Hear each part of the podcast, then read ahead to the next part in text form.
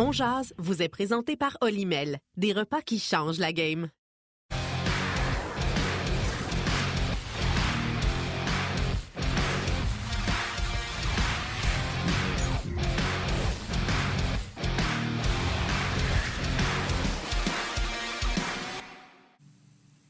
Mercredi le 22 mars 2023. Bon midi, mesdames, messieurs. Bienvenue à Ongeance. Yannick Lévesque et Martin Lemay qui vous accompagnent pour la prochaine heure. On va revenir sur cette belle victoire du Canadien hier face au Lightning de Tampa Bay au Centre Bell.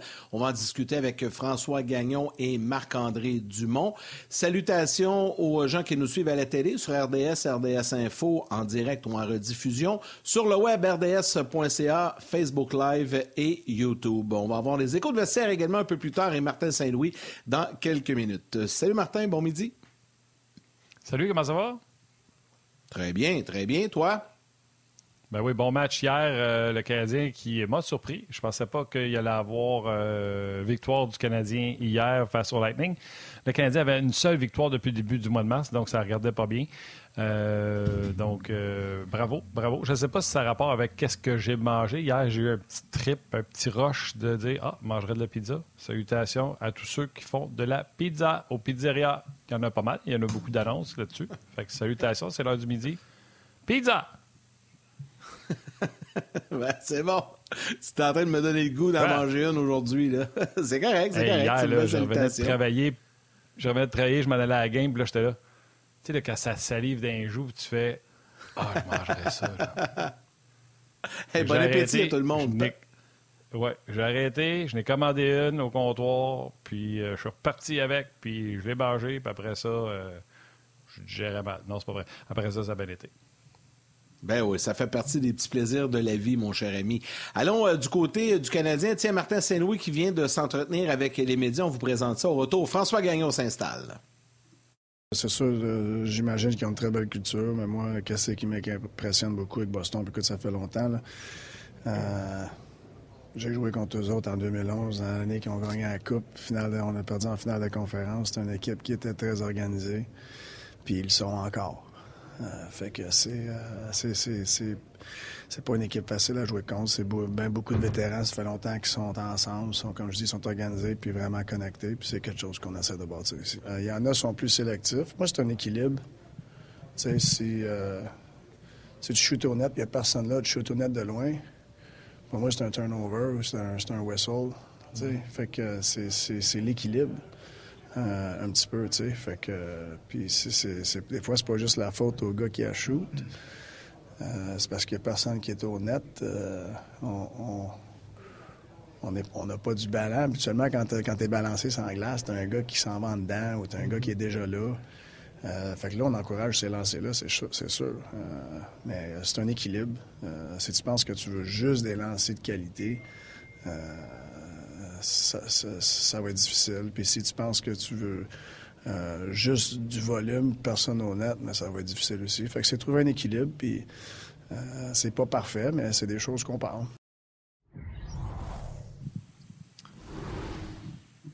François Gagnon, salut! Salut François! Bonjour Martin Lemay, bonjour Yannick Lévesque. Avais-tu mis beaucoup d'argent sur la victoire du Canadien? Étais-tu convaincu que ça sentait la victoire hier? Euh, non, non. J'étais pas convaincu que ça sentait la victoire hier, mais à l'entraînement matinal, quand j'ai vu Gallagher sur la patinoire, quand j'ai vu Kirby Dack sur la patinoire, quand j'ai vu Jake Evans sur la patinoire, et que j'ai senti, je te dirais, euh, euh, une petite effervescence sur la, la glace, je me suis dit, oups, il pourrait avoir un effet d'entraînement qui va être intéressant. Et ce que je me suis dit, puis là-dessus, par exemple, j'ai vraiment mis des sous, j'ai dit, le Lightning est mieux de jouer mieux qu'il l'a fait samedi soir à Tampa Bay. Sinon, il pourrait se faire surprendre. Et euh, le Canadien a bien joué. Le Lightning n'a pas été incisif comme cette équipe-là devrait l'être. Et malgré tout, euh, on a décoché 20 tirs de plus que le Canadien. Malgré tout, on a senti euh, euh, que les choses pourraient tourner quand Pointe a marqué en avantage numérique, quand Pat Maroon a ramené son équipe à un but. Mais le Canadien s'est bien défendu. Et là, je vais dire quelque chose qui pourrait me faire garrocher des tomates. Mais je rappelle que c'est dans le cadre d'un match et d'un seul match. Mais hier, Samuel Montembeau a été meilleur que Andrei Vasilevski Et c'est l'une des grandes raisons pourquoi le Canadien est sorti gagnant de la patinoire du Centre Bell. J'ai envie de prendre la balle au bon, François, si tu veux.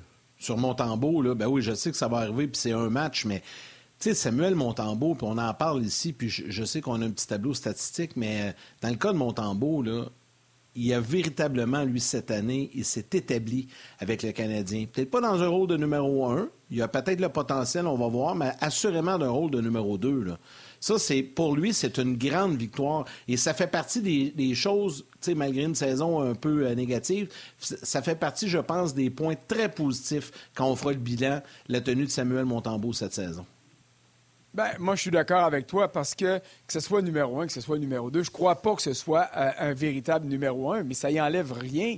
Mais ce que je suis convaincu, c'est qu'il s'est établi chez le Canadien et il s'est établi dans la Ligue nationale de hockey. Et ça, c'est euh, vraiment crucial pour lui. Euh, tu sais, euh, hier midi, après l'entraînement, j'étais dans le vestiaire avec un collègue, puis on, badinait un peu avec mon tambour. Jour de match, contre un club qui est allé trois fois en finale de Coupe Stanley de suite, qui a gagné deux fois de suite la Coupe Stanley. J'ai déjà vu des gardiens au fil de ma carrière qui n'auraient pas voulu même croiser quelqu'un parce qu'il aurait déjà été en train de, euh, faire tourner son hamster dans sa tête, puis de dire qu'est-ce qui va arriver, qu'est-ce qui va arriver. Puis Montembeau faisait des jokes, il était souriant, il échangeait. Et ça, pour moi, sans donner des entrevues formelles, de montrer que tu es capable d'avoir une vie malgré le défi qui s'en vient vers toi, euh, c'est pour moi un signe de confiance en tes moyens, un signe de confiance en ton équipe, un signe que tu es à ta place. Et ça, c'est la plus grande victoire pour moi de Samuel Montembeau. Euh, maintenant, qu'est-ce que l'avenir lui réserve chez le Canadien? Euh, c'est pas l'an prochain qu'il y a un gardien numéro un étoile qui va arriver à Montréal parce que le Canadien sera encore en reconstruction. Il s'est établi, fait partie de cette reconstruction-là. Et qui sait, il peut continuer à s'améliorer, Samuel Montembeau, et dans deux, trois ans, quand le Canadien sera en mesure de gagner pour vrai, ben peut-être qu'il sera encore là, peut-être qu'il aura hissé son niveau de jeu puis qu'il deviendra un numéro un, ou, et ce serait vraiment pas un drame, qu'il assumera un rôle de numéro 2 qui va jouer 35 matchs par saison au sein d'un club gagnant. Et ça, ben, en tout cas, c'est une maudite belle vie dans la Ligue nationale d'aujourd'hui. Alors, chapeau à Montembeau pour tout ce qu'il a fait. Et puis, je suis pas en train de dire qu'il est meilleur que Vasilevski, là. Mais hier, il a fait plus d'arrêts clés, d'arrêts importants pour le Canadien que Vasilevski en a fait euh, du côté du Lightning. Même que Vasilevski, encore hier soir, il a été généreux, en tout cas sur le premier but. Et ça, les gens qui gravitent autour du Lightning euh, me disaient hier, c'est peut-être la plus grosse différence euh, au sein de cette équipe-là, c'est que Vasilevski ne joue pas cette année à la hauteur de son talent et de son potentiel. Euh, je le disais hier soir à l'antichambre, la barre est tellement haute que même s'il abaisse de quelques crans, il est encore un extraordinaire gardien de but, mais il est... comment je dirais ça? Je ne veux pas employer le mot faiblesse, mais il affiche de la vulnérabilité qu'on n'avait pas vue au cours des dernières saisons. Puis, à quelque part, c'est compréhensible. On l'a vu, euh, tout le monde est d'accord pour dire que Vasilevski, c'est encore meilleur dans la Ligue. Et à l'époque où Carey Price était considéré par ses pairs le meilleur dans la Ligue, quand ça pète devant toi, le gardien but, c'est du momentum.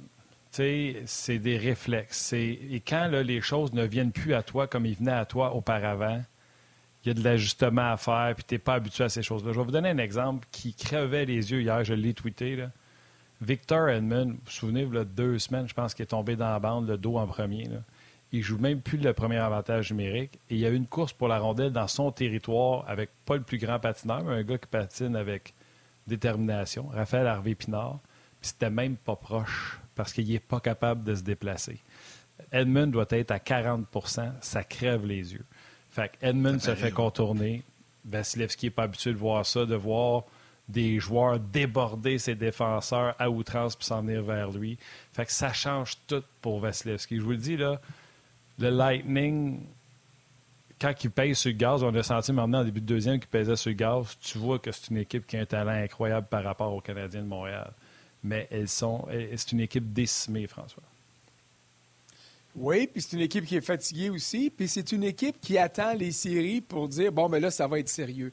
Et ça, je comprends ça. Là. Son talent final euh, au cours des quatre dernières saisons. Moi, je les ai pris pour sortir de l'Est et aller en grande finale pour une quatrième année de suite.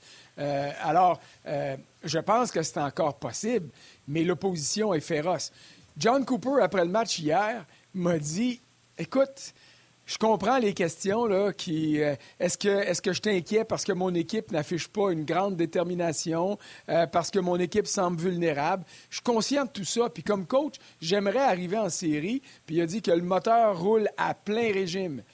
Sauf que l'an dernier, et ça c'est lui qui nous disait ça après le match hier, l'an dernier à la même date ou à peu près, vous me posiez exactement les mêmes questions parce que mon équipe était comme dans un creux de vague puis qu'elle vivotait. Puis finalement, qu'est-ce qui est arrivé? On s'est rendu en finale de Coupe Stanley. On a battu une, deux, trois équipes qui avaient 50 victoires et plus en saison de régulière et on a perdu en finale de Coupe Stanley contre un club qui avait eu lui aussi plus de 100 points, l'Avalanche du Colorado. Alors, il n'y a pas péril dans la demeure.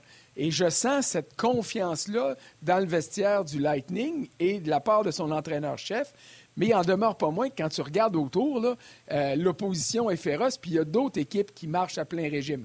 Peut-être pas les Leafs, qui vont être leurs premiers adversaires en série euh, dans la première ronde, mais euh, quand, tu regardes, quand tu regardes la Caroline jouer, quand tu regardes le New Jersey jouer, quand tu regardes les Rangers qui sont au travail pour vrai, ben tu te dis, oups, ça sera loin d'être facile. Je ne suis pas en train de dire que ça l'a été euh, l'an dernier, mais ça demeure une réalité euh, pour euh, le Lightning de Tampa Bay. Puis notre ami Mathieu Darche, que j'ai croisé en sortant du vestiaire du Lightning hier, m'a dit Viens pas fou avec Vasilevski, là. c'est la dernière de nos préoccupations. Et je suis d'accord. Puis il a dit Viens pas fou avec le fait qu'on n'a pas été bon samedi contre le Canadien, puis qu'on ne l'a pas été beaucoup plus ce soir. Il dit 19 matchs en 33 jours. Tobo est un club aspirant à la Coupe Stanley. Il dit l'élément fatigue relié à ça est crucial, est important. Puis ils ont joué, c'est vrai, des matchs émotifs la semaine dernière. Écoute, là, deux ou trois parties contre les Devils dans les dix derniers jours. Alors, euh, il y, avait de l'émotion là-dedans. Ils n'ont pas été forts dimanche dans la défaite, mais quand même. Alors, ça excuse pas la performance et ça ne diminue pas la qualité du match que le Canadien a joué hier, mais c'est sûr que le Lightning, euh, on s'attend à plus et il devra donner plus si on veut aider Vasilevski et si Vasilevski veut aider son équipe et si on veut espérer voir le Lightning en finale de Coupe Stanley, comme c'est mon cas. Oui, puis je, partage ton opinion là-dessus. Je ne gagerai pas un petit 2 contre le Lightning, euh, contre Toronto. Moi, je pense que je vais y aller avec le Lightning, mais on aura l'occasion de s'en reparler. Revenons dans l'autre. Tu veux-tu ajouter Deux scènes, avant mais que je pas deux sur Gallagher? Ouais, mais même deux scènes. tu veux perdre deux scènes, c'est correct. Ça existe regarde, euh, ça. Ah, c'est vrai, c'est vrai. Il arrondit maintenant. Euh, parlons de Brandon Gallagher un peu qui, qui a fait son retour hier. Tu écrit un texte là-dessus sur le rds.ca que j'ai lu d'ailleurs. Euh, dans le cas de Gallagher, c'est un retour. on en a parlé un petit peu hier. Comment tu as, apprécié son match? Ben, écoute, il n'y a rien cassé sur la glace, là. Euh, c'est clair. Euh, il va avoir 32 ans bientôt. Il était aux prises avec sa plus longue période d'inactivité depuis le début de sa carrière euh, dans la Ligue nationale. Mais après ça, dans le vestiaire, il nous a dit J'ai jamais eu une saison où j'ai si peu joué depuis que j'ai 14 ou 15 ans. Alors, c'est sûr que de renouer avec la compétition, c'est important. C'est sûr qu'il n'est pas arrivé tout feu, tout flamme comme l'a été Kirby Dack euh, hier. Mais pour Gallagher, c'est important de retrouver une forme de rythme, de retrouver une manière de s'impliquer, une manière de compétitionner, une manière de se mettre à l'épreuve lui-même et de retrouver ses repères afin de finir la saison sur une note positive et de revenir l'an prochain alors qu'il va devoir composer avec les remarques de tout le monde à la maison, toi Martin, toi Yannick, moi aussi, où on va se demander, coudon, il va-tu être capable de se rendre au bout de son contrat en 2026-2027? Et est-ce qu'il va être en mesure d'en donner pour son argent aux Canadiens? Et là, je ne parle pas au niveau statistique, mais simplement au niveau présence. Hier, Gallagher, il a été très, très honnête dans tout ça. Puis il l'a dit, le 29 novembre, j'ai bloqué un tir. C'est ça qui a ouvert la porte à la première blessure. Rappelez-vous, il a manqué 13 matchs. Il est revenu dans le temps des fêtes alors qu'il n'était pas prêt. Pourquoi il est revenu? Et là, je vais donner la citation, puis c'était le titre de mon texte euh, que Martin Saint-Louis nous a dit hier. Il dit Brandon Gallagher, c'est un joueur de hockey. C'est pas un petit vieux qui joue au hockey. Et la nuance est importante. Alors, En décembre, à la fin du mois de décembre, le Canadien allait nulle part. Gallagher, en leader, a dit Je suis pas prêt, mais je vais revenir. Ça n'a pas aidé grand-chose. Souvenez-vous, les défaites cuisantes en Floride, à Washington, 9-2 à Washington. À Nashville, l'entraînement punitif. Il aurait pu prendre l'option, mais il a dit non, c'est pas le type de joueur que je suis. Euh, l'équipe avait mal joué dans les deux derniers matchs. Je faisais partie de cette équipe-là. Je devais être sur la glace. Il s'est blessé à l'entraînement. Il s'est reblessé dans le match contre Nashville. Puis là, après ça, il a manqué 32 parties. Euh, donc, il revient de loin, mais j'ai hâte de voir si Brendan Gallagher, et c'est la nature de mon texte que j'ai écrit ce matin, va être en mesure de faire ce qu'Andrei Markov a fait, c'est-à-dire que Markov, qui était deux ans plus vieux que Gallagher, donc à 34 ans, a trouvé le moyen de me faire mentir et de faire mentir tout le monde après deux saisons de 20 matchs total en deux ans à cause de blessures à l'ensemble du corps. Il est revenu, puis il a manqué deux matchs pendant quatre saisons. Vous me direz qu'il y a eu une saison écourtée de 48 parties. Je suis bien d'accord, mais il a joué toutes ces 48 parties-là. Il a joué 81 matchs, 81 matchs, 82 matchs, et il n'a pas juste été présent, il a été excellent avec Piquet Souban. Alors, est-ce que Gallagher pourrait s'inspirer de ça? J'y ai posé la question, puis il m'a dit, je m'en souviens très bien de Marky, comme il dit, c'était son surnom, puis c'est sûr que je voudrais faire pareil. Mais une chose est sûre, vous ne me verrez pas changer de style. Je m'enlèverai pas quand un gars va tirer pour que la rondelle soit plus libre de se rendre au filet. Je vais encore m'installer là-dedans. Je vais encore rentrer tête baissée d'un coin de patinoire. Je vais encore essayer de patiner le plus vite que je peux pour suivre la parade. Alors, j'ai hâte de voir si le corps de Gallagher va suivre sa volonté parce qu'il n'a jamais été et ne sera jamais le patineur que Markov était et il n'y aura jamais les qualités de joueur de hockey qu'Andrei Markov avait. C'est ça. Markov n'était pas un grand patineur non plus. C'était surtout son défaut, mais c'était une intelligence sur deux patins incroyable au jeu. Il pouvait être en avance sur bien les jeux par son intelligence au jeu. Mais là, tu m'ouvres la porte, mon François. Puis je pense que tu penses comme moi, fait que c'est pas contre toi du tout. Mais là, je vais péter une mini-coche. Je me suis chicané hier, puis je vais le nommer avec Mathias. Euh, le problème, dans le cas de Gallagher, je ne sais pas pourquoi. Il y a tout un joueur, il faut qu'il polarise le monde. Si c'est pas Price, c'est Drouin. Si c'est pas Drouin, c'est Gallagher. Il n'a pas joué depuis mille ans. On rachète, on rachète. Puis là, ça part, puis là, tout le monde, il est fini, il n'est pas bon. Moi, je vais vous dire, c'est quoi, selon moi, le problème? Euh, le monde, là, ils n'ont pas de milieu. D'aller dire que Brendan Gallagher était un joueur de premier plan du Canadien de Montréal parce qu'il a marqué 30 buts, c'est être, je vais rester poli, là, pour moi, c'est de l'inconscience. C'est de ne pas regarder les matchs. Quel est le talent de Gallagher qui fait que c'est un joueur de premier plan? Aucun. C'est un gars qui payait le prix, qui jouait avec son cœur, qui était planté devant le filet, qui ramassait des vidanges, qui a joué avec c'est pas lui qui jouait contre les meilleurs trios adverses. Il jouait avec le gars qui jouait contre les meilleurs trios adverses en Dandano. Jamais on a dit Gallagher joue contre les meilleurs trios adverses. Non, c'est pas dans sa tasse de thé. Il jouait avec Dano. Tu sais, c'était pas le Bob Gainey de Guy Carbonneau, c'était le Chris Nyland sans lâcher les gants. Tu sais, Chris Nyland, tu disais pas Chris Nyland joue contre les meilleurs, mais il jouait sur le trio qui jouait contre les meilleurs. Et là, de dire aujourd'hui qu'il est passé d'un joueur. Comment j'ai dit tantôt, parce que c'était ça le nom? un, joueur pas dominant, un joueur. Euh, je vais le retrouver, je l'ai dit tantôt, mais c'est ça qui me fait sursauter. D'un joueur de premier trio, un joueur de, de, de, qui mérite ses semi à un joueur de premier plan. De dire que c'est un joueur de premier plan, c'est aussi stupide que de dire que c'est un gars de quatrième trio. Gallagher a toujours été un gars de trois qui, dans un gars de deux avec Montréal, mais vive qu'on n'avait pas de club, il jouait ça à un. Mais s'il avait été dans un bon club, il aurait été ça à trois. Il n'y a jamais personne, un coach, qui a pensé que Brendan Gallagher était un légitime gars de premier trio. Mais il n'y a pas un coach aujourd'hui qui va vous dire que c'est un gars de quatre. On peut-tu avoir un juste milieu? Espérer que ce gars-là prenne soin de lui, revienne en santé, dans le meilleur des cas, qu'il joue sur un deuxième avantage numérique, un peu de temps ça à deux, un peu de temps ça à trois. Mais pourquoi il faut tout le temps passer de un joueur de premier plan à un gars fini? Moi, ça, puis c'est pas un journaliste, en tout cas, c'est pas Martin Lemay, puis c'est pas Yannick Lévesque en jase, là. Fait que là, je t'écœurais aussi que ça t'a porté le fardeau de toutes les niaiseries qui se disent. Là. là c'est juste ça. On peut-tu avoir un juste milieu? Ben, écoute, on peut demander d'avoir un juste milieu, mais dans le sport, c'est rare qu'il y ait du juste milieu parce qu'il y a beaucoup d'émotions. C'est tough. Et là, euh, moi, je suis dans le même sens que toi. Je l'ai déjà dit, je vais le répéter ce matin, j'ai toujours eu un préjugé favorable pour Brendan Gallagher, comme j'ai toujours eu un préjugé favorable pour Steve Bégin. Euh, c'est le type de joueur que j'aimerais être dans la Ligue nationale de hockey. C'est le type de personne que je suis dans la vie. Il y a un coin de patinoire, je m'en vais dedans, il faut travailler, il faut aller défricher. Tu vas toujours me voir le nez, des fois dégoulinant peut-être parce que je vais me faire brasser, mais c'est là, s'il y a du trouble, je vais aller dans le trouble. Alors, j'aime voir des gars comme ça. Bon.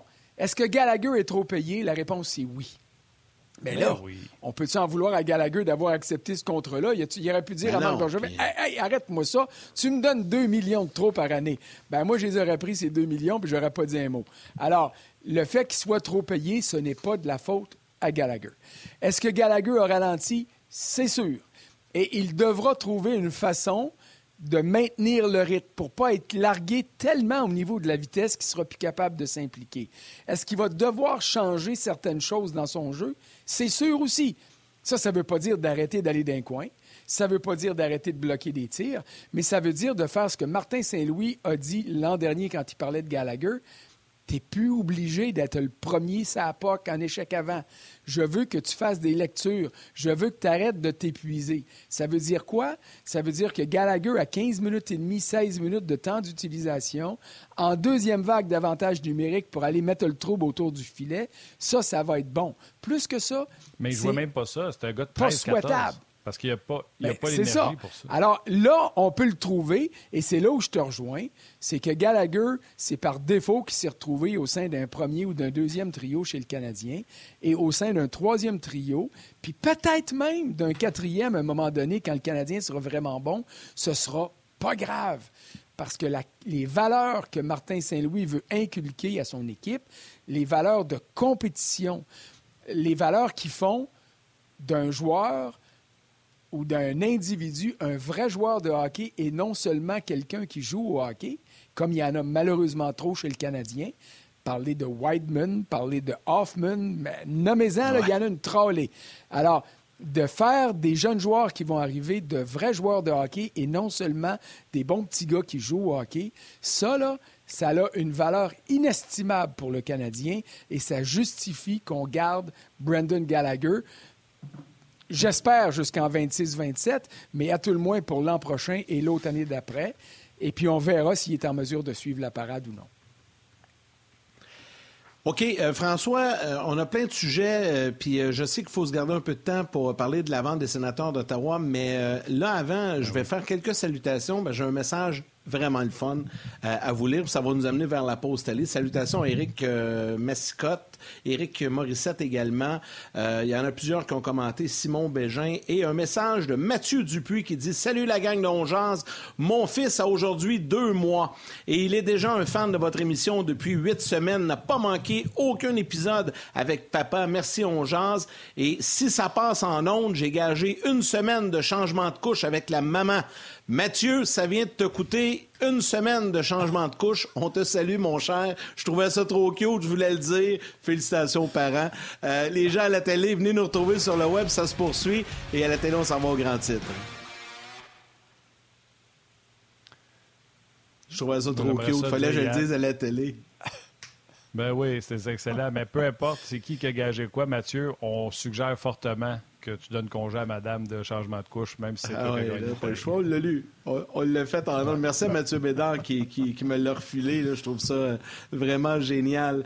Euh, un petit mot sur euh, la, la, la perte de Josh Ah ben vas-y, vas-y, veux-tu ajouter Frank là-dessus?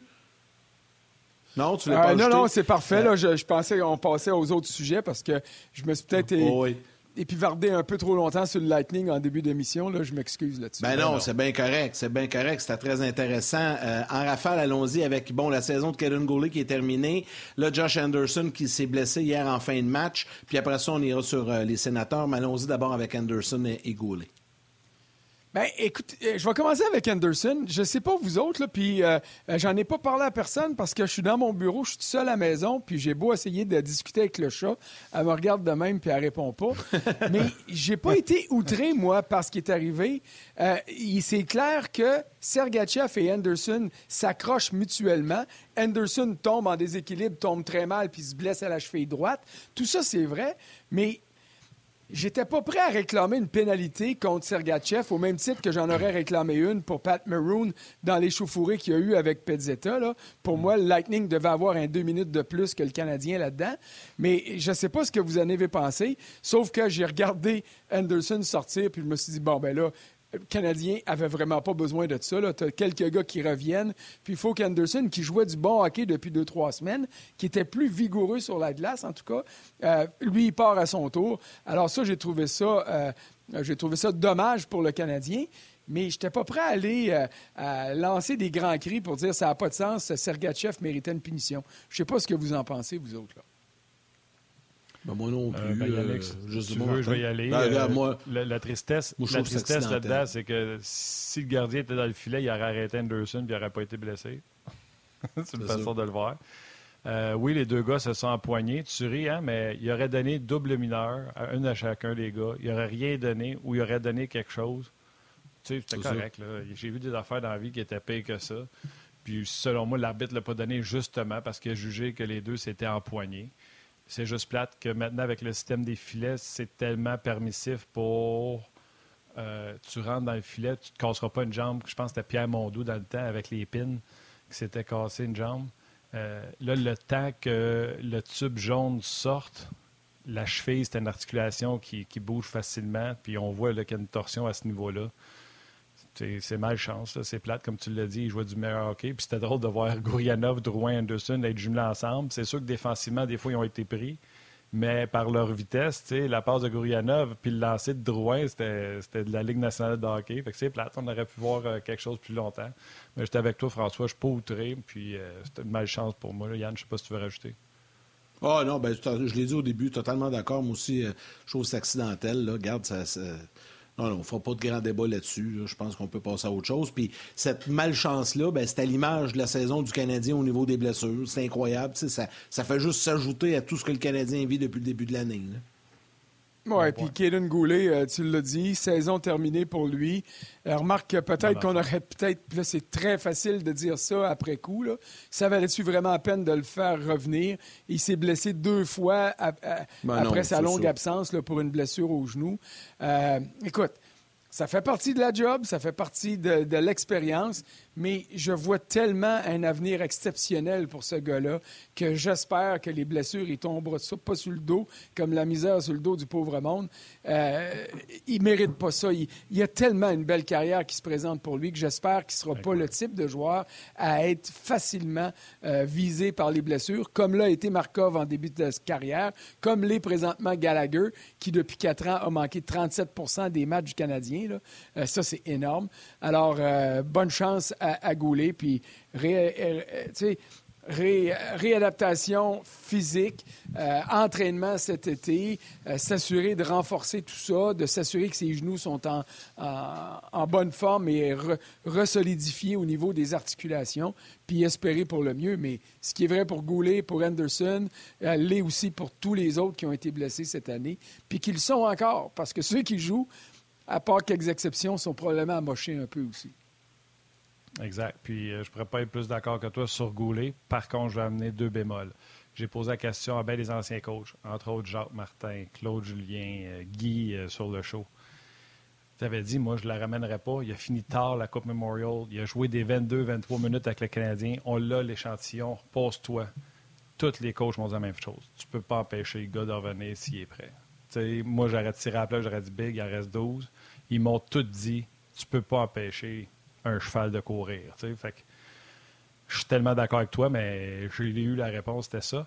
Et je vais ajouter ceci. Le Canadien a beaucoup de blessures et je crois à ma théorie. Puis il n'y a personne qui l'endosse euh, scientifiquement à date, mais je serais prêt à demander à Carrel ou je vais rappeler Chris Boucher. Quand tu as une mauvaise équipe, tu es enfermé dans ton territoire plus souvent. Tu es épuisé plus souvent parce qu'on te garde dans ton territoire. Tu es victime de cycling que tu n'es pas capable d'arrêter. Tu bloques plus de lancers parce que tu as moins de talent. Et tu es plus propice aux blessures quand tu es fatigué en fin de présence, quand tu es obligé de bloquer 10, 12, 15 lancers de plus que l'adversaire par match, parce que tu n'es pas en contrôle de la rondelle. Tu n'as pas plus de temps pour faire ton jeu. Tu as tout le temps un gars qui te tombe dans la face pour te ramasser puis te frapper pour t'enlever la rondelle. Tandis que quand tu es une équipe comme Boston, comparez un match des Bruins avec un match du Canadien, ben, vous allez voir demain à quel point ils font leur passe en avance, à quel point que Orlov ne se ramasse pas la face dans la baie vitrée après avoir sorti la rondelle, tandis que Goulet fait sa passe, puis parce que les gars sont pas placés, parce que je vais laisser les gens revenir. On jase vous est présenté par Olimel, des repas qui changent la game.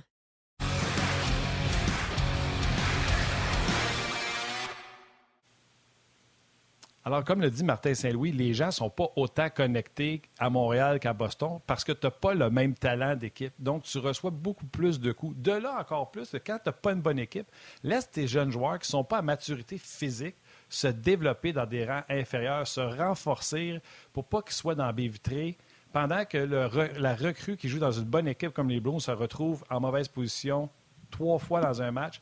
Slavkowski se ramassait dix fois dans un match en mauvaise position, en train de se faire frapper, pas être à bonne place pour bloquer un lancer, pas être assez proche, comme ça le lancer ne te fait pas aussi mal que si tu es loin. C'est toutes des raisons pour moi qui expliquent pourquoi qu'une mauvaise équipe souvent se retrouve au banc des blessés. Ça, ça peut avoir un impact parce que tu es trop souvent sur la défensive, puis tu te fais malmener, puis tu te fais frapper. Je suis d'accord avec toi. Mais la première chose que moi, je, regarde, regarderais si je suis euh, président du Canadien, si je m'appelle Jeff Gorton ou euh, Jeff Molson ou Kent Hughes, c'est la qualité de l'entraînement hors glace, la préparation hors glace. Est-ce que, que les joueurs sont bien préparés hors glace pour faire face à ce que tu as décrit sur la patinoire? Est-ce que les entraînements sont bien calculés, sont bien orchestrés, sont bien planifiés? Renforcer le corps d'un joueur, c'est une science. Et certainement que les gens qui sont là chez le Canadien sont des gens compétents. Euh, dans toutes les équipes de la Ligue nationale, dans toutes les équipes du baseball majeur, de, de tout sport professionnel, les responsables de l'entraînement sont des gens compétents. Mais est-ce que c'est vraiment à la fine pointe de ce qui doit être fait? Est-ce qu'il y a des techniques à modifier? Moi, c'est le premier endroit où je regarde, où, je porterai mon attention pour m'assurer que c'est bien fait et pour déterminer si des correctifs doivent être apportés. Doivent parce que le Canadien, c'est pas juste de la malchance. Rendu là, il y a des circonstances qui font que euh, des joueurs sont exposés aux blessures. Tu en as mentionné qui sont très valables sur la glace, mais moi, je suis convaincu que l'entraînement a quelque chose à voir là-dedans. Trop, pas assez, mal planifié, pas assez d'assouplissement, trop d'entraînement en force. J'ai aucune idée, mais ça devrait être analysé adéquatement pour voir s'il n'y a pas des correctifs à, apporter. Puis, tu sais, une blessure, tu sais, euh, déchirure de laine, des affaires de même, je te dirais oui. Mais tu sais, Goulet, le gars, il tombe dessus en arrière du filet. Il n'y a rien que tu peux faire en préparation ah, ben physique pour éviter ça. Josh Anderson qui il y a des malchances il, y a, des malchances, là. Ça fait partie du jeu. Parce que tu, ça, on est capable de le voir. d'impact tu reçois plus Sauf que Joel Edmondson, qui a mal dans le dos depuis trois ans, y a-tu quelqu'un qui a demandé de faire des squats avec 300 livres ses épaules alors qu'il est peut-être pas. Et je pose une question, là, je ne suis pas en train euh, d'accuser. De, je, soulève des euh, interrogations de ma part par rapport à, justement l'entraînement. Est-ce qu'à trop vouloir renforcer le dos de Joel mm-hmm. Edmondson, on ne l'a pas affaibli? C'est ça que je veux dire par rapport aux analyses qui ton point est excellent. Ton exemple est excellent sur Edmondson. Euh, la préparation pour essayer de sauver son dos, épargner son dos, est-ce qu'on l'entraîne comme il faut? Mais si tu prends l'exemple d'Edmondson, il s'est fait frapper plus souvent avec le Canadien que quand il était dans une équipe comme les Blues de Saint-Louis. Oui, mais prépare-toi à faire ça. C'est ça que je veux dire. Si, si tu es bien préparé à, les deux, essuyer ces mises en échec-là, les conséquences devraient, entre guillemets, être moins négatives. Puis encore là, peut-être que son entraînement est optimal euh, et, que c'est toi qui as raison. Moi, je soulève la question parce que je ne l'ai pas vu, le programme d'entraînement, puis euh, même si je le voyais, je ne suis pas un docteur en activité physique capable de déterminer ça c'est bon, ça c'est moins bon, ça, ça serait à corriger. Il y a des spécialistes qui sont euh, en mesure d'apporter ces jugements-là et c'est là où je dis ben, que la haute direction du Canadien devra regarder, entre autres choses, l'entraînement. Quand Alain Vigneault était coach avec les Canucks de Vancouver, euh, ça fait un bout de temps. Les Canucks avaient eu une saison misérable au niveau des blessures. Et comme ça arrive souvent pour les équipes de l'Ouest, il y avait beaucoup de voyages de nuit. Alors, on a adopté du côté des Canucks la politique selon laquelle tu joues dans une ville, tu ne voyages pas la nuit pour revenir à Vancouver, tu couches à Philadelphie, tu couches à New York, tu couches à Détroit, puis tu reviens le lendemain et tu, permets à tes joueurs d'avoir une vie un peu plus normale et euh, ça a eu des impacts positifs. Est-ce que c'était la seule chose? Sans doute pas mais ce sont des petits ingrédients, des petites modifications comme ça, des petits ajustements qui peuvent permettre à une équipe d'échapper au poids des blessures, euh, un poids qui est très lourd cette année chez le Canadien, mais qui l'a déjà été à Montréal, puis qui l'a déjà été ailleurs aussi. OK, François, rapidement, parce que Marc-André Dumont est déjà prêt, puis on a les échos de vestiaire réellement de, quelques joueurs. En 30 secondes, euh, des nouvelles sur la vente des sénateurs d'Ottawa. Il pourrait avoir des développements dans les prochains jours. Oui, on sait qu'on euh, est en deuxième phase. Je, dis deux puis je mets trois, innocent. Euh, on est en deuxième phase du processus de vente. Il y a cinq groupes, là je suis correct, euh, qui sont toujours en liste et ces cinq groupes-là doivent démontrer leur intérêt à la Ligue nationale de hockey. Quand je dis intérêt, il y a un signe de pièce au bout de ça et c'est 900 millions de dollars minimum. Parce qu'au sein du groupe des cinq, il y en a un qui a déjà euh, dit Moi, je suis prêt à me rendre à la barre des 900 millions. Ça ne veut pas dire que je ne monterai pas. Alors, les autres groupes devront voir s'ils veulent suivre la parade, s'ils veulent se relancer pour être sûr qu'en bout de ligne, ce sera euh, lui euh, qui sera en mesure de gagner la franchise. En fait, pas de la gagner, mais de l'acheter. Alors, Michael Endlauer, un des copropriétaires du Canadien, est dans le processus. Il y a certainement des gens avec lui qui, je ne le sais pas. Il y a les frères, je n'ai pas leur prénom en tête, là, je m'excuse, mais les frères Kemmel. Euh, ce sont euh, deux frères d'une famille très riche de Toronto euh, qui a fait fortune dans le domaine de l'immobilier. Ils étaient, eux, avec les Penguins de Pittsburgh qui ont vendu l'an dernier au Fenway Sports Group, qui était propriétaire des Red Sox de Boston. Alors, il était avec les Pingouins. En fait, Fenway est toujours propriétaire des Red Sox, mais propriétaire aussi des Pingouins. Euh, et eux seraient associés, et je le mets au conditionnel, à André Desmarais, qui avait déjà signifié son intérêt d'acquérir les sénateurs d'Ottawa. C'était avec Guy Laliberté il y a quatre ou cinq ans. Il y a un autre groupe, il ne faut pas l'écarter lui non plus, le groupe Remington, qui lui aussi est spécialisé puis fait fortune dans l'immobilier. Et à ce groupe-là s'est joint l'acteur euh, Reynolds, euh, que tout le monde voit à la tête des sénateurs, euh, qui, a Ryan Reynolds, c'est ça, qui a sorti des sous, qui a vendu une compagnie, puis qui sera en mesure de mettre de l'argent au moulin pour ne pas seulement être le visage de la franchise, mais avoir aussi des, des, pièces sonnantes dans l'équipe. Alors, ça, je vous parle de trois groupes. Il y en a deux autres. J'ai aucune idée c'est qui. Et ça, on arrive toujours à des surprises. Mais mon collègue Bruce Garriock du Ottawa Sun, euh, avec qui je travaille depuis toujours, depuis l'arrivée des sénateurs à Ottawa, euh, Bruce me disait hier, et il l'a écrit dans son journal, Gary Bettman va être à Ottawa cette semaine. On attend l'arrivée des quelques-uns peut-être des cinq groupes qui vont visiter les plaines Le Breton, qui vont visiter, euh, rencontrer les membres de la direction de l'équipe. Donc, il va y avoir des développements d'ici la mi-avril. Peut-être que ça pourrait se, euh, compléter tout ça avant la fin du mois d'avril. En tout cas, j'ai hâte de voir ce que ça va donner. Mais 900 millions US pour les sénateurs, d'Ottawa qui valent autour de 650 millions de dollars. C'est de l'argent en Simonac. Ouais, Très intéressant. Que M. Melnick, M. avait acheté ça pour 92 millions US selon le National Post. Puis en plus, c'est 900 millions. Je veux juste rajouter quelque chose. Ça va faire tching dans quelques semaines. Oui, je veux juste rajouter quelque chose. Là. Euh, il achète l'équipe 900 millions. Il y a un building à bâtir, c'est plein le breton. Là. Fait que ça revient à 1.3, 1.4. Parce que oui, mais c'est avec le building et avec le développement immobilier autour du building dans les plaines de Breton que ce groupe-là va finalement faire son argent. L'équipe va amener des revenus. Il y aura plus de monde d'un gradin, c'est clair, une fois que le Centre canadien Tire, s'il ne change pas de nom d'ici là, va être installé sur les plaines Le Breton.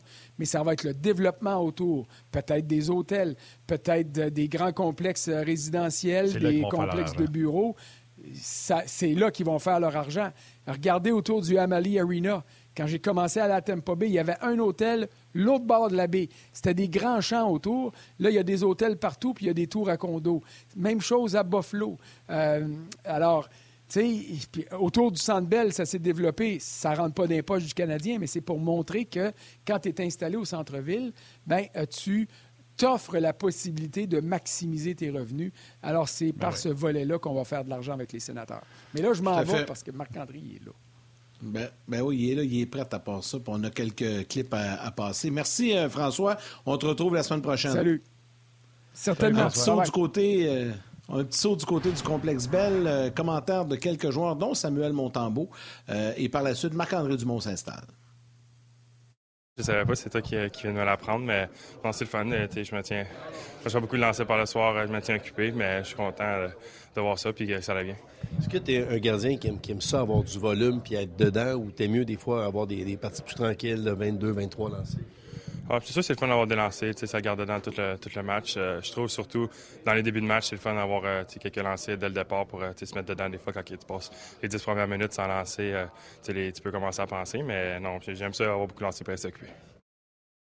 it's going to be a big test. But I think the guys played super well the last two games against another really good hockey team. You know, that's been probably the best team in the league the last three or four years. And you know, the Bruins are they're rolling. You know, they uh, they get all fired. You know, engines rolling, and you're going to have to be ready tomorrow. So it's going to be a good test. I think we should enjoy it, but embrace it, and uh, you know, see what happens tomorrow. Ça fait partie de mon identité. Là. Je pense que tu sais, toutes les fois que tu embarques sur la glace, dans mon livre à moi, tu devrais donner ton 110 Puis il n'y a pas de raison pour ne pas faire le deuxième effort. euh, surtout quand que c'est un début de match comme ça. On affronte Tampa Bay, on, on venait de les jouer. Donc il faut que tu donnes le ton. Puis il faut, faut garder le jeu en vie dans son offensive en plus. Là. Donc euh, non, je pense que c'était naturel. là. J'ai, tu sais, j'ai pas trop pensé. J'ai, je fais juste jouer puis j'ai du plaisir. Puis c'est un peu ça que je fais. Là. Je vais faire quand même euh, la parenthèse, Yannick et Marc-André. Salut Marc-André. Salut, Marc-André. Je vais faire la parenthèse. Vous direz ce que vous voulez. Là. Mais deux des trois parlaient en français, c'est le fun. Je, je suis bilingue, là. je suis parfaitement bilingue, mais je pense aux gens qui sont unilingues francophones, qui suivent le Canadien. Deux des trois joueurs qu'on a passés en entrevue Ben oui, c'est le parlaient fun. leur langue, Ben oui, pouvaient les fun. comprendre. Donc, bravo. Sam Montambeau, moi, j'ai aimé son extrait d'hier, quand il a dit qu'après euh, son arrêt, c'était la pause commerciale, il est allé au banc. Puis Jake Allen, il a dit si moi j'avais fait ça, je serais présentement à l'hôpital. Parce que j'étire plus de ce sens-là. Fait que ça, j'ai trouvé ça très drôle. euh, très drôle. C'est bon. Marc-André, comment ça va? Ça va super bien, euh, puis vous autres, messieurs? Ah, On va en feu, en feu. va en feu. On est en feu. Ben oui. Ah ouais. Hey, en- Hey, Martin, sans, euh, sans tout à l'heure- on a dit la même réponse. Martin, tout à l'heure, tu as mentionné euh, Caden Goulet, 12 matchs qui restaient, puis tu sais, ça aurait été logique de dire on lui donne congé le reste de la saison, puis là, tu as consulté des entraîneurs qui ont de l'expérience dans la Ligue nationale, qui ont dit le gars, quand il est prêt à jouer, il veut revenir, c'est bien, euh, c'est bien évident.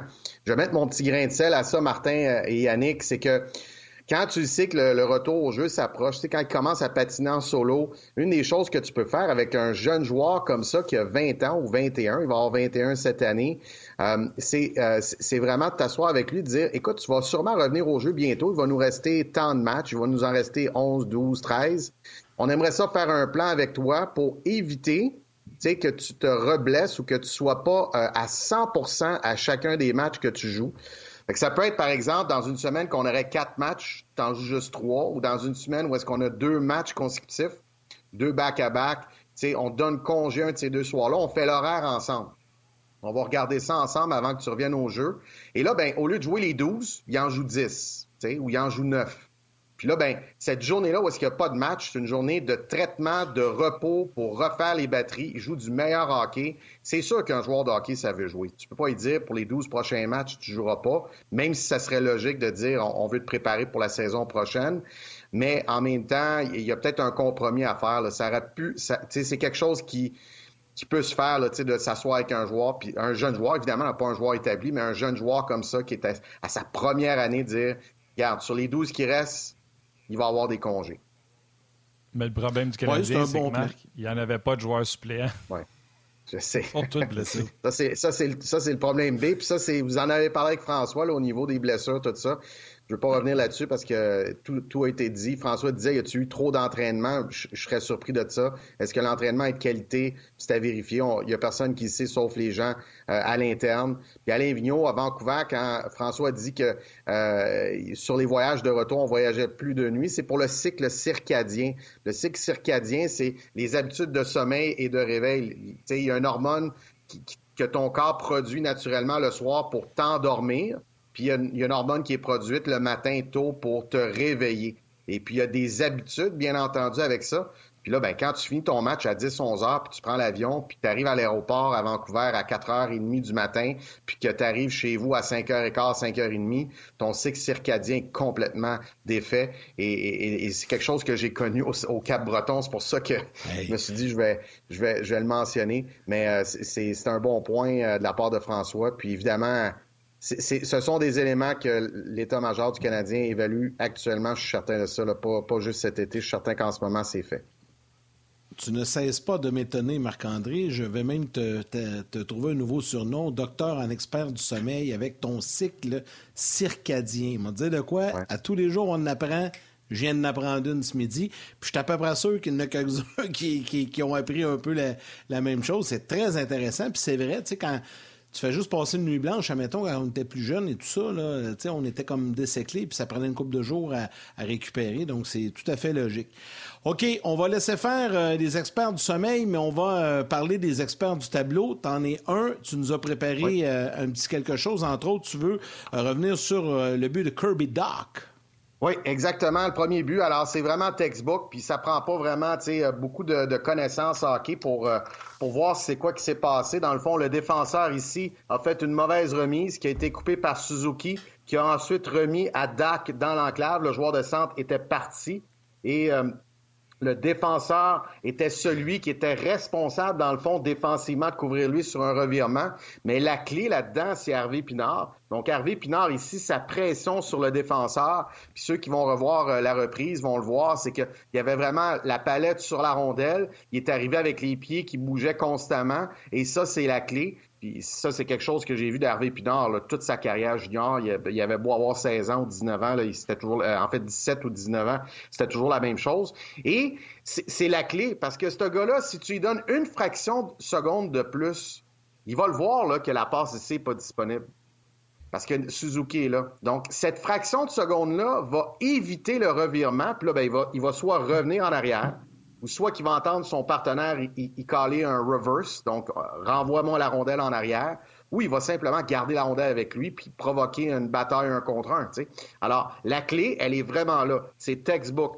Passe euh, qui est raté, coupé par Suzuki. Suzuki rentre un peu, il la remet à Doc. Doc lance, et puis, il est allé pour son retour de lancer. J'aime ça, les joueurs qui vont euh, au filet après leur lancer, plutôt que de prendre un lancer puis de se diriger vers le coin de la patinoire, comme on voit souvent. Mais ça, c'est un jeu qui est fort simple. Il n'y a personne qui a rien appris euh, de majeur avec ça. C'est un échec avant 1-2-2 large. Donc, Dak et, Suzuki étaient vraiment larges sur les deux rampes parce que la pression d'Harvey Pinard était très intense. Donc, on anticipait une, euh, rondelle qui est roulée sur la rampe, un rim, c'est pas ça qui est arrivé, c'est une passe directe, donc c'est encore mieux.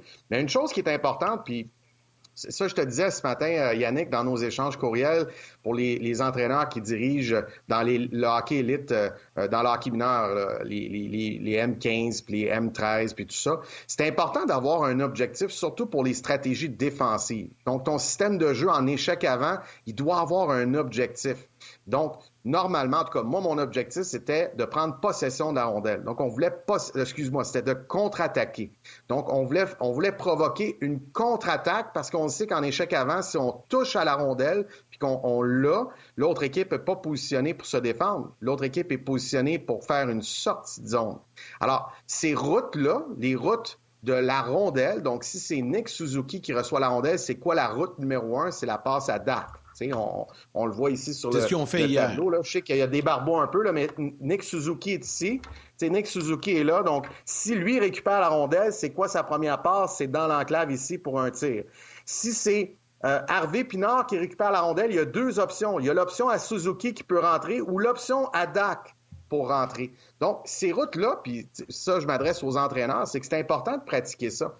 Euh, puis jamais je pratiquais, moi, une, phase défensive, la zone défensive ou l'échec avant, l'échec avant zone neutre, sans incorporer la transition. Parce que je voulais que les joueurs voient le but de l'échec avant, le but de mettre de la pression. Quand je disais aux gars, euh, mets de la pression sur le porteur, comme Harvey Pinard met de la pression sur le porteur. Pourquoi? Pour qu'on puisse provoquer ce revirement-là, pour qu'on puisse contre-attaquer, marquer des buts, avoir des lancers au filet, des mises en jeu en zone offensive, des avantages numériques. Donc, avoir un objectif, puis là-dessus, ben, ça, a été, ça a été fait de, de façon là, extraordinaire. Puis c'est rare pour le Lightning de faire des revirements là, graves comme ça. C'est vraiment un mauvais revirement. Euh, mais euh, ça a été provoqué par un bon échec avant, bonne position de Suzuki, bonne position de Doc euh, également. Oui, ben moi j'aime ça, ce que tu rapportes là-dessus, mais ça m'amène à parler d'Harvey Pinard. Hier, j'ai dit pendant l'émission, oui, le retour de Doc, oui, le retour de Gallagher, mais Yann, t'en souviens, je disais, moi, ce que je veux voir, c'est Harvey Pinard avec deux bons joueurs. Ben oui. On a entendu Belzile tantôt. Je veux te parler de Raphaël Harvey Pinard. Ils font du bon travail. Je sais qu'il y a moins de points, là, puis c'était stupide de penser qu'Harvey Pinard allait continuer à marquer à ce rythme-là. Il n'y a personne dans la Ligue nationale de hockey qui marque à ce rythme-là de toute façon, parce que son pourcentage de réussite devait être à 30 Il n'y a personne qui score là-dessus. Mais le but de Madison, c'est lui qui est devant le filet. J'ai même pensé que c'était lui qui l'avait dévié. Et comme Martin Saint-Louis dit, chaque toucher de rondelle qu'il fait sert à quelque chose en transition, dans contre-attaque, dans la pression pour anéantir une sortie de zone adverse. J'aime beaucoup ce qu'Harvey Pinard a fait hier avec les Doc et Suzuki. Tout à fait, tout à fait. Il n'y a aucun doute là-dessus. Puis, euh, tu sais, sa production, évidemment, elle a baissé dans les dix derniers matchs. C'est deux buts, une passe, euh, trois points en dix matchs mais sa contribution sur le plan hockey, elle est identique à ce qu'elle était les dix matchs précédents euh, ou dans les, ses dix premiers matchs quand il a, accumulé des buts et des passes. Euh, c'était la c'était la même contribution. C'était tout ce que tu as nommé. Euh, et, donc, la gestion de la rondelle sous pression en sortie de zone, faire avancer le jeu, faire progresser le jeu, bloquer un tir, appliquer la pression sur le porteur la rondelle pour lui faire précipiter sa décision, précipiter sa, sa passe, son jeu. Alors, ce sont des choses que Harvey Pinard fait de façon constante ce que j'aime, Martin, c'est que c'est un modèle pour les jeunes Québécois parce qu'on en voit. Je, travaille avec la Ligue M18-3, je travaille avec les entraîneurs, je travaille pas avec les joueurs, mais je travaille avec les entraîneurs, puis ils me parlent de situation. Puis là, ben, j'essaie de les aider, j'essaie de les accompagner dans, dans les solutions à trouver pour leur équipe, pour leurs joueurs.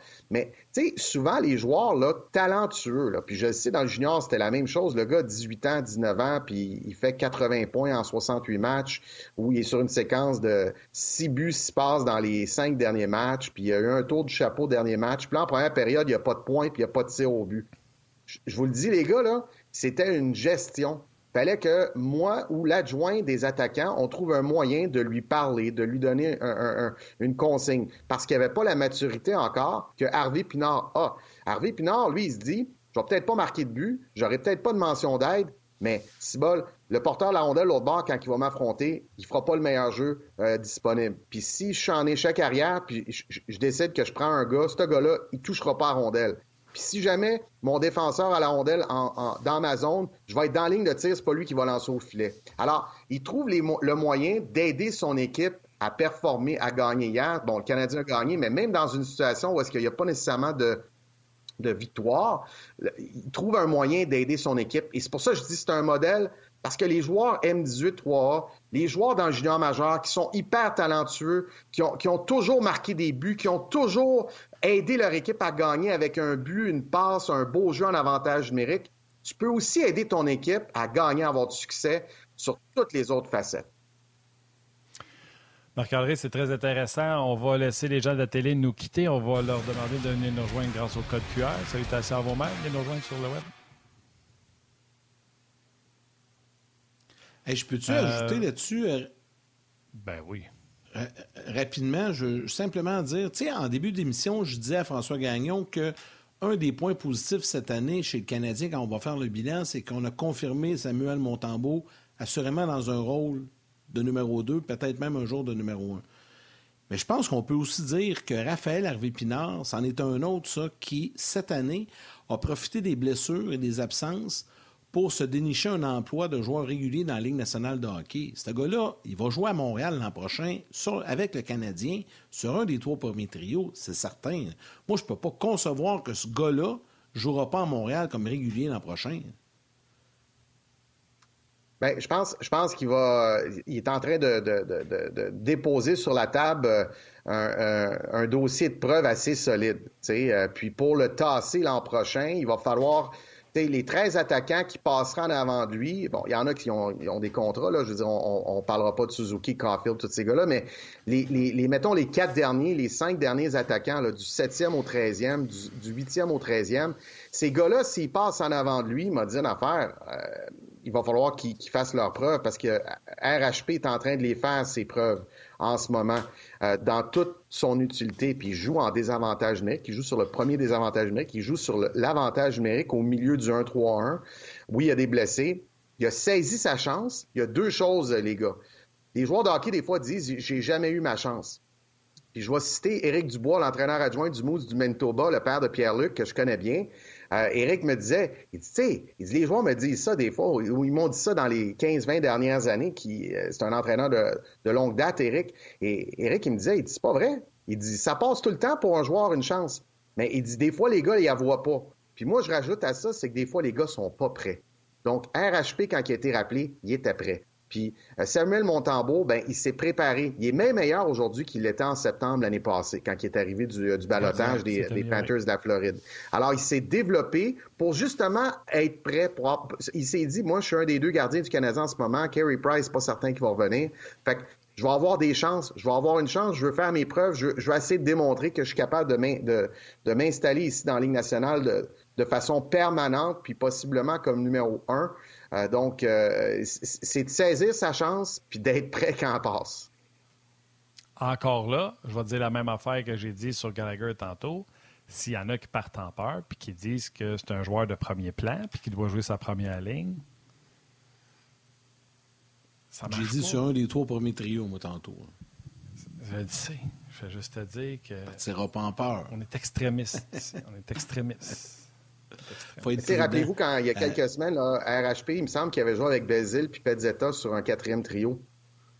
Puis ce trio-là euh, fonctionnait à mort. Tu Pezzetta a marqué un but, je me rappelle Ça prenait RHP pour faire marquer Pezzetta. Tu sais. Puis Bézil, c'est un gars responsable aussi. Donc, RHP, c'est c'est vraiment un gars qui est capable de jouer dans toutes les positions, qui se posera pas de questions. Puis comme j'ai mentionné la dernière fois qu'on était euh, en onde ensemble, les gars, il n'y a pas d'agenda caché. L'agenda de l'équipe pour lui, c'est ce qui compte. C'est quoi le système de jeu? C'est quoi le plan de match? C'est quoi ma job à soir? Ben, je vais la faire. Ils l'ont fait jouer avec Suzuki et Dax, c'est justement pour voir si avec deux joueurs talentueux, qu'est-ce qu'il peut apporter. On en a parlé hier, Yann. C'était sûr que c'était pour ça. Fait que euh, il y a des, des, appelez ça des tests si vous voulez pour l'an prochain. C'est ça qu'on regarde. Euh, Yann, écoute, tu es un grand voyageur. Toi, t'étais-tu à pas dimanche pour vrai? Oui, je suis allé, euh, allé passer une couple de jours là-bas. J'ai des amis, donc je suis allé voir mes amis. Ça a été super agréable. J'ai profité de l'occasion pour aller voir le match dimanche soir contre les Devils. Euh, du New Jersey. Alors, c'était vraiment, c'est vraiment intéressant, les Devils, comment ils jouent. Ils ont vraiment battu le Lightning de vitesse. Ça a été, euh, ça a été de vitesse sur les sorties de zone, sur les entrées de zone. Puis les Devils euh, ont, cette manière-là de libérer leur territoire à la première occasion qu'ils saisissent la rondelle. La rondelle va partir. Ça sera pas nécessairement toujours beau. Des fois, c'est un flip. Donc, on flippe la rondelle, elle tombe d'un patin des défenseurs du Lightning. Puis là, ben, ça devient une rondelle libre en zone neutre. Ça a paru que le Lightning s'est pratiqué parce que le Canadien a chippé out hier comme j'ai rarement vu. Le Canadien veut sortir en contrôle avec la rondelle. Sauf qu'aussitôt qu'il y a une pression, on chip out la rondelle. Et hier, ça a chippé out, surtout en deuxième. J'ai pris une ça en note. la seule dernière fois que le Canadien a autant chippé la rondelle à l'extérieur du filet, puis comprenez-moi bien, dans ce temps-là, avec Michel Terrien, c'était ça le plan. On chippait out, on servait de la vitesse de nos joueurs parce qu'on n'était pas gros. Puis on voulait créer des revirements, puis c'était comme ça qu'on rentrait avec le, contrôle de la rondelle ou en surnombre parce qu'on chippait out. Martin Saint-Louis sort avec la rondelle. Il y a des passes qui se font. Mais aussitôt qu'il y a une pression, il y avait un chip-out. Euh, New Jersey font bien parce qu'ils ont la vitesse pour le faire. Oui, c'est ben, ça. Tu as raison, puis ça dépend aussi, ça dépend aussi de l'échec avant. Ça Ça donne absolument rien de faire une sortie de zone rapide en flippant la rondelle vers le centre ou par la baie vitrée ou un chip, comme tu dis, via la rampe, si l'adversaire est en échec avant en mode 1-4, puis qu'il y a quatre joueurs qui attendent la rondelle en zone neutre. Donc, il faut vraiment que tu t'adaptes selon la stratégie de l'adversaire. Puis, quand l'adversaire, puis ça arrive souvent, met de la pression de façon intense avec deux joueurs, ou, dans le cas du but de Doc, le premier but du match hier soir, c'était un 1-2-2, mais large, avec Suzuki et Doc qui étaient à l'extérieur des points de mise en jeu, mais quand même à la hauteur des cercles, au proche de la ligne du top des cercles. Alors, à ce moment-là, de, libérer ton territoire, ce flip-là ou cette rondelle par la baie a battu trois gars. Donc, il te reste, dans le fond, deux adversaires à battre en zone neutre, puis là, tu crées des rondelles libres. Mais effectivement, Martin, euh, ça prend un bon équilibre. Il faut vraiment que tu t'adaptes, puis ça, c'est pas évident pour tous les défenseurs de s'adapter à ça, mais euh, euh, c'est des ajustements que les entraîneurs, comme Martin Saint-Louis, a expérimenté, puis avec l'expérience qu'il a comme joueur aussi, va pouvoir apporter à son équipe. Messieurs, en terminant, puis je sais que Marc-André, tu vas nous parler un peu des séries M18, mais on le fera la semaine prochaine euh, parce que ça bat son plein puis ça se poursuit. Je vous donne un petit élément d'information qui vient tout juste de sortir. Merci à Mathieu Bédard et on va terminer là-dessus, Marc-André. Euh, la IIHF, la Fédération internationale de hockey euh, sur glace, vient d'annoncer qu'elle bannit la Russie et la Biélorussie pour ces championnats, tous ces championnats, peu importe catégorie, pour 2023 et aussi 2024. Donc, pas de Russes, pas de Biélorusses euh, au championnat mondial de hockey, peu importe la catégorie pour les deux prochaines années. Donc voilà, c'est un petit élément d'information qui vient de sortir. je pense que c'est sans grande surprise. Là, on s'y attendait de toute façon. Euh, c'était le cas, puis on s'y attendait. Marc-André, un gros merci. C'était bien intéressant. Puis on va te retrouver avec grand plaisir euh, la semaine prochaine. Puis euh, je te souhaite des bonnes séries dans la M18. Je sais qu'on s'y va. On était à un match ensemble en fin de semaine ou la semaine passée. Puis euh, tu vas en voir beaucoup, je vais en voir beaucoup également. On se retrouve la semaine prochaine, mon ami. Salut les gars. Merci. Salut, madame. Salut, Marc-André. Oui, des séries dans la M18 qui euh, battent euh, leur plein. Ça se poursuit. Là, ça débute l'autre ronde ce soir. Euh, il y a des matchs à chaque jour. Donc, surveillez ça. Allez encourager les jeunes. La jeunesse. Martin, allons-y maintenant avec les étoiles du jour. Oui. Faut que ça ouvre. De YouTube, la troisième étoile, The Third Star. Ça. David, marqué la deuxième étoile de Second Star du RDS.ca, Maxime Beaulieu. Et la première étoile, The First Star, de Facebook RDS, Mathieu Dupuis. Dupuis. Alors, un gros merci à François Gagnon et Marc-André Dumont qui est avec nous aujourd'hui. À nous, Grignon Langlais et l'équipe de la salle des nouvelles, l'équipe de Sport 30, un gros merci pour votre support. Euh, l'équipe de production en régie à RDS, Mathieu Bédard aux médias sociaux et Valérie Gautran à la réalisation et mise en onde de cette émission. Merci beaucoup à toute cette belle équipe. Merci à vous, les jaseux, d'être avec nous, de nous suivre, de nous écrire et d'être fidèles au poste. Euh, c'est très apprécié. Et demain, à cette émission, ben, sur le coup de midi, on sera accompagné de Marc Denis et Karel Aymar. J'avais un problème de son aujourd'hui, je me réentendais, puis pendant les étoiles, je me suis dit, mon Dieu, je sonne comme un hystérique. C'est ton opinion. Euh, tu l'as dit. Les plus grands remerciements vont à notre communauté. Aujourd'hui, encore une fois, sur euh, toutes nos plateformes, vous avez été euh, nombreux. Je suis particulièrement celle sur rds.ca. Gros merci d'avoir été là. Merci à la bosse. Merci Yann. Salutations à vos mères. Câlins à vos enfants. On se parle demain.